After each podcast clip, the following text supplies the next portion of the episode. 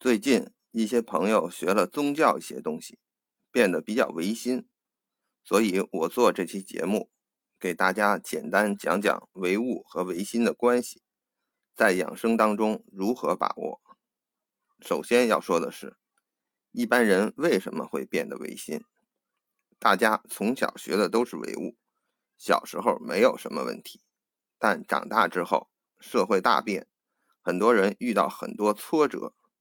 用以前的理论无法解释，自然就会去学一些宗教的唯心思维方式，认为自己所遭受的一切挫折都是因果注定等等，只要自己主观上如何如何，将来命运就能如何如何。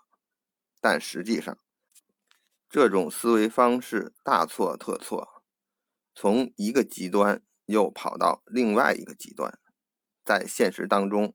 还是行不通的。实际上，马克思教导我们的是唯物辩证法。光讲唯物，把辩证法丢了，肯定是不成的。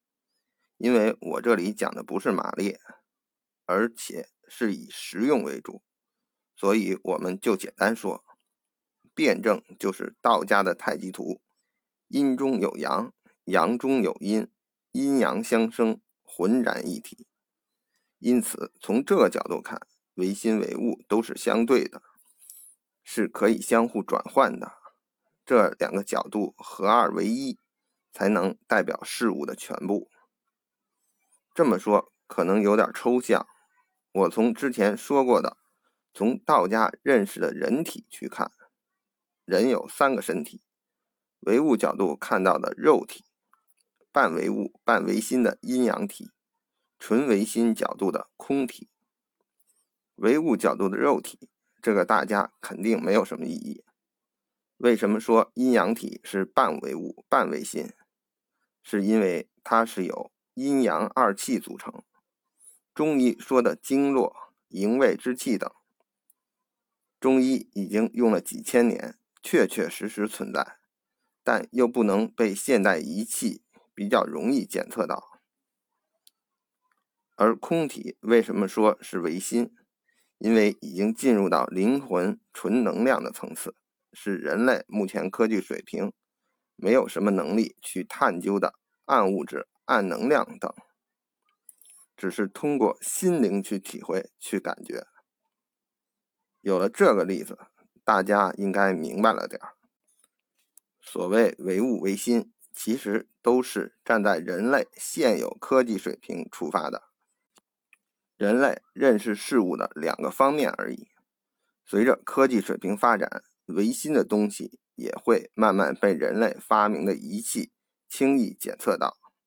那个时候就没有那么明显的唯物和唯心的争论了。爱因斯坦曾经说过：“科学的终点是神学。”其实也是模糊的表达了我上面的含义。我为什么说是模糊？因为终归他没学过中国的道家思想。其实道家早就把唯物和唯心的问题看得很清楚了。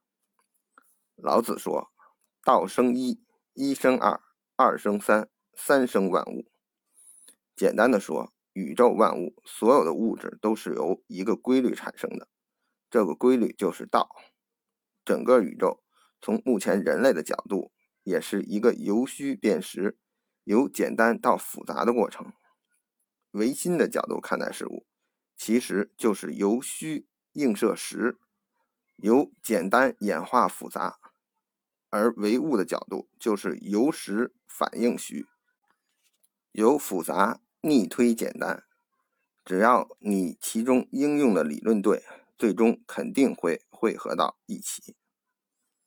上面说的有点太大了，回到养生这个问题。普通人的养生要重视物质，也就是我们吃喝、呼吸空气等都要保持清洁，同时也要注意精神层面的修养。二零零九年诺贝尔生理学和医学奖得主伊丽莎白·布莱克本、卡罗尔·格雷德和杰克·维斯塔总结出几把延缓人类衰老的钥匙。